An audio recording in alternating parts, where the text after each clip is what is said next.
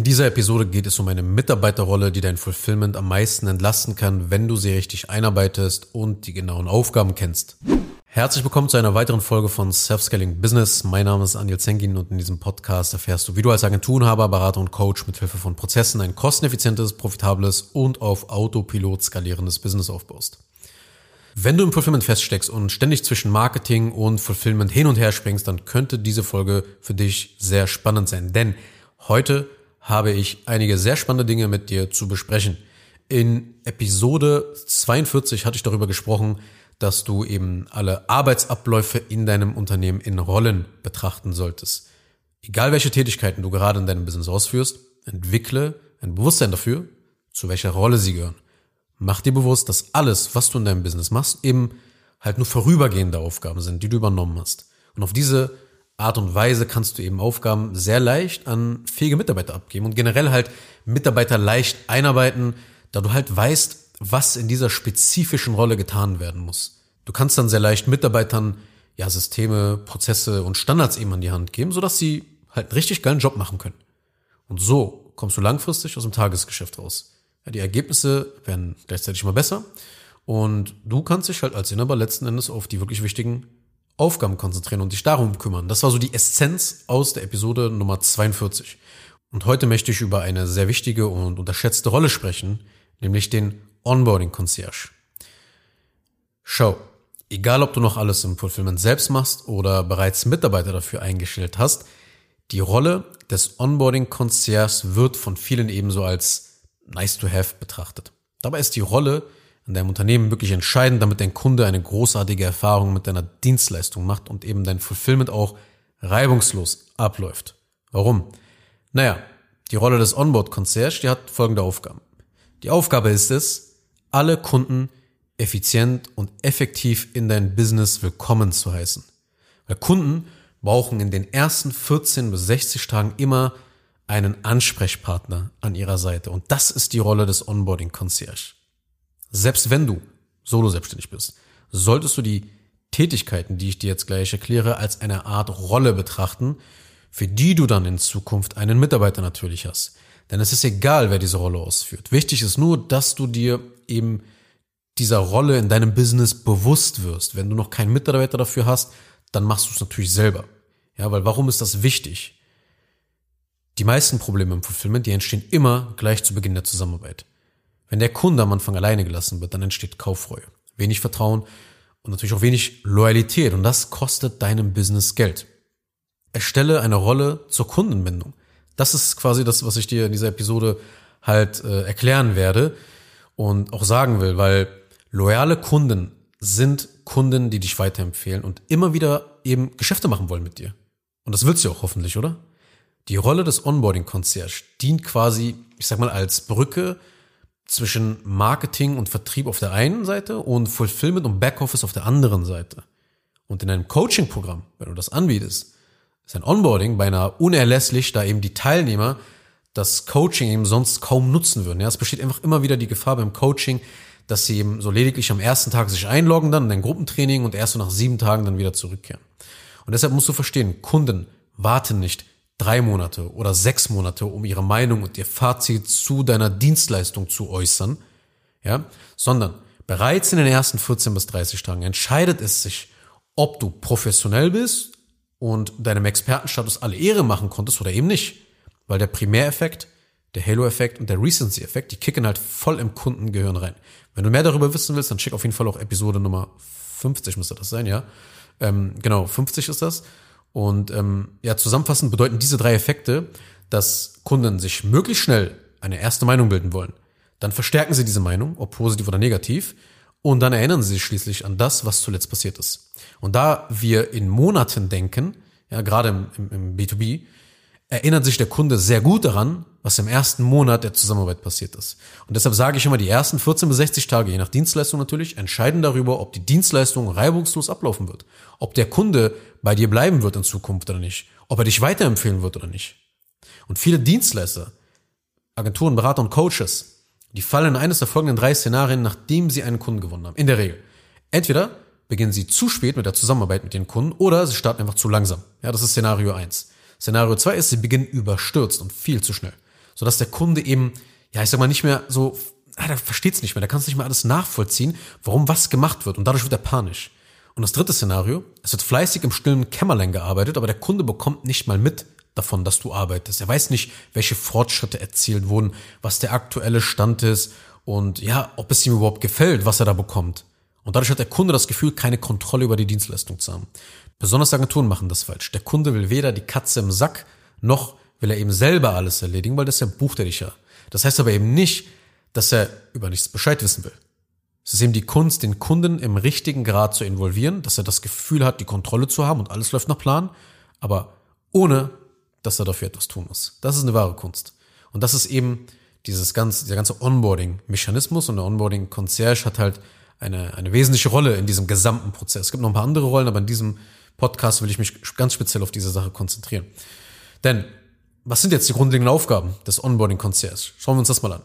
Generell ist es die Hauptaufgabe, die Kunden perfekt auf die Zusammenarbeit vorzubereiten und ja, sie von euren Abläufen eben zu begeistern. Und die erste Sache, die du dafür tun musst in dieser Rolle, entweder machst du das oder dein Mitarbeiter, wie gesagt, ist, bestärke deinen Kunden darin, die richtige Entscheidung getroffen zu haben. Du kannst dir nicht vorstellen, wie viel es ausmacht, immer wieder am Anfang zu betonen, dass er mit seiner Entscheidung und der Investition alles richtig gemacht hat. Du musst das sagen, weil sonst Kaufreue entsteht.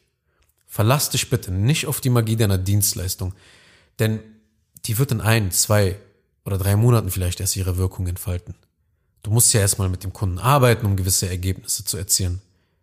Du musst quasi wirklich deshalb kraftspendende Worte, sage ich jetzt mal, sagen, um die Kaufreue zu besänftigen. Du musst ihnen noch ein Stück weit den Wert deiner Dienstleistung neu verkaufen. Jetzt nicht ewig lang oder so. Aber wenn du beim ersten Call einfach ein paar Sätze dazu sagst, dann reicht das aus. Einfach nochmal neu das Ganze zu verkaufen mit ein paar Sätzen. Ja, du kannst auch ein, zwei Schulungsvideos aufnehmen, die gezielt nochmal eben aufzeigen, warum es die absolut richtige und logische Entscheidung war, das eben zu buchen. Du kannst auch fertige Ergebnisse dabei von anderen Kunden präsentieren und zeigen. Du musst einfach zusehen, ein positives Erlebnis zu schaffen, sodass dein Kunde sich bestätigt fühlt, die richtige Entscheidung getroffen zu haben. Weil du wirst das dann im Laufe der nächsten Wochen extrem dir einfach machen mit dem Kunden. Denn egal was für einen Status du in deiner Nische oder in deinem Markt hast, kein Anbieter wird von Kaufreue verschont. Der Grund ist der folgende. Der Anfang eurer Zusammenarbeit fühlt sich für den Kunden immer wie ein Verlust an, weil er hat gerade Geld investiert und noch nicht etwas dafür erhalten. Und für das Kundengehirn, unbewusst, fühlt sich das nicht richtig an. Das, Kunden, das Kundengehirn will einfach schnell Belohnungen haben. Und deshalb musst du immer wieder betonen, dass es die richtige Entscheidung war. Und der zweite Punkt, stell sicher, dass deine Kunden viele kleine Meilensteine erreichen. Nichts motiviert mehr als Fortschritt. Das Gefühl des Vorankommens, das ist so mächtig und du musst es dir als Agenturberater oder Coach wirklich zunutze machen. Wenn wir Fortschritte erleben, fühlen wir uns ermutigt, wir fühlen uns gestärkt, um weiterzumachen und uns noch mehr eben zu bemühen. Auch kleine Fortschritte, die können ermutigend sein und die helfen uns auf dem Weg eben zu größeren Zielen. Du musst das Erreichen von Meilensteinen eben immer wieder deshalb feiern mit deinen Kunden. Es ist elementar, die vielen kleinen Meilensteine und diese Zwischenschritte zu feiern, weil das steigert enorm die Motivation deines Kunden. Ja, sehr geil. Du hast dich also entschieden, Onboarding-Prozesse in deinem Business zu implementieren. Schau mal, das sind jetzt die nächsten Schritte. Sehr geil. Um das System perfekt auf dich anzupassen, musst du dieses Formular ausfüllen, damit wir einen Überblick über deine Dienstleistung erhalten und ebenso das Onboarding perfektionieren. Sehr geil, deine Antworten sind eingegangen. Schau mal, im nächsten Call besprechen wir jetzt das und das und das und das.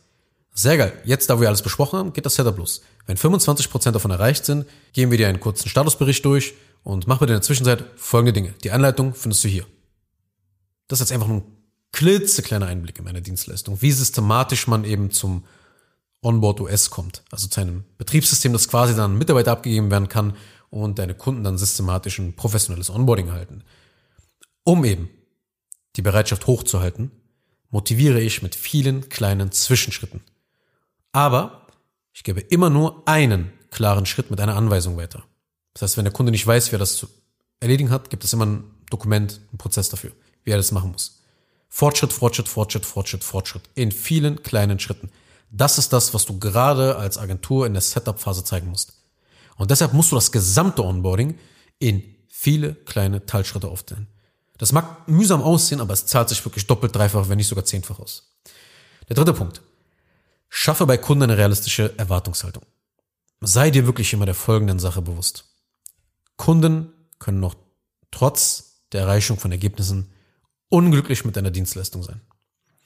Du bist zum Beispiel eine Ad-Agentur. Du verwaltest die Kampagnen und die Anzeigen deiner Kunden. In der Regel zahlt sich das zum Beispiel nach drei Monaten aus, ja, mit einer 50-prozentigen Umsatzsteigerung. So, dieses Ergebnis ist ein Mindestresultat, das du auf alle Fälle für deinen Kunden möglich machen kannst. Aber was du für einen Erfolg hältst und was deine Kunden für einen Erfolg halten, das kann sehr weit auseinandergehen. Manche Kunden werden sich freuen, doch manche hätten vielleicht 100%, 200%, 300% erwartet. Verstehst du also, was ich meine? Du erreichst für diesen Kunden eigentlich ein gutes Ergebnis, aber er kann trotzdem nicht zufrieden sein. Es fühlt sich für den Kunden trotzdem nicht gut an, trotz der Ergebnisse. Und nein, es hat in den allermeisten Fällen nichts damit zu tun, dass du irgendwie ja, Premium-Kunden hast und Premium-Kunden extrem hohe Erwartungen haben. Nein, die meisten davon sind nicht um den Kopf gefallen und die wissen ganz genau, dass ein, ja, ein Anbieter eben nicht jetzt unbedingt mit dem Zauberstab wedelt und dann sofort eben die Magie wirkt. Aber du kannst es dir immer verhauen, wenn du nicht systematisch die Kontrolle über die Erfahrung übernimmst, über die Erwartungshaltung übernimmst. Allein schon, wenn du nicht richtig kommunizierst, welche Ergebnisse dein Kunde in einem Zeitraum erwarten kann, heißt, dass du die Kontrolle einfach abgibst und du kannst dich dann wirklich nur noch an höhere Kräfte wenden und beten, dass dein Kunde eben nicht utopische Erwartungen im Kopf hat. Das heißt, du überlässt es dem Zufall und das darfst du nicht. Am besten präsentierst du einen großen Plan und die nötigen Schritte halt in den nächsten Wochen und Monaten und dabei erfolgt dann die Erklärung, wann mit welchen Ergebnissen zu rechnen ist. Wenn dein Kunde eine, eine grobe Erklärung des Zeitplans erhält, kann er eben einfach besser nachvollziehen, wann welche Ergebnisse zu erwarten sind. Und so wird er halt eben nicht nach zwei Wochen ungeduldig. Ja, das ist quasi der Trick dabei. Und solche Transparenz gibt deinem Kunden ein weiteres gutes Gefühl, dass er die richtige Entscheidung mit dir getroffen hat. Weil meiner Erfahrung nach ist eine offene Kommunikation immer am besten. Erlaube auf gar keinen Fall, dass irgendwie ja, Kunden sich selber die Erwartungen da zusammenreimen, weil dann wirst du verlieren. Du wirst gänzlich die Kontrolle über seine Zufriedenheit abgeben. Und wie gesagt, das darfst du nicht. Als Dienstleister ist es deine Pflicht, die Erwartungen deines Kunden zu steuern. Andernfalls wirklich steigt die Wahrscheinlichkeit, dass er durch falsche Erwartungen einfach extrem demotiviert wird. Dann hält er nicht durch oder bekommt ein schlechtes Bild von deiner Dienstleistung. Und das will man natürlich logischerweise nicht. Also das ist der dritte Punkt. Schaffe wirklich realistische Erwartungen. Das ist die Aufgabe beim, vom Onboarding Concierge. Und die vierte Sache, die mir wichtig ist, verstehe die Situation deines Kunden.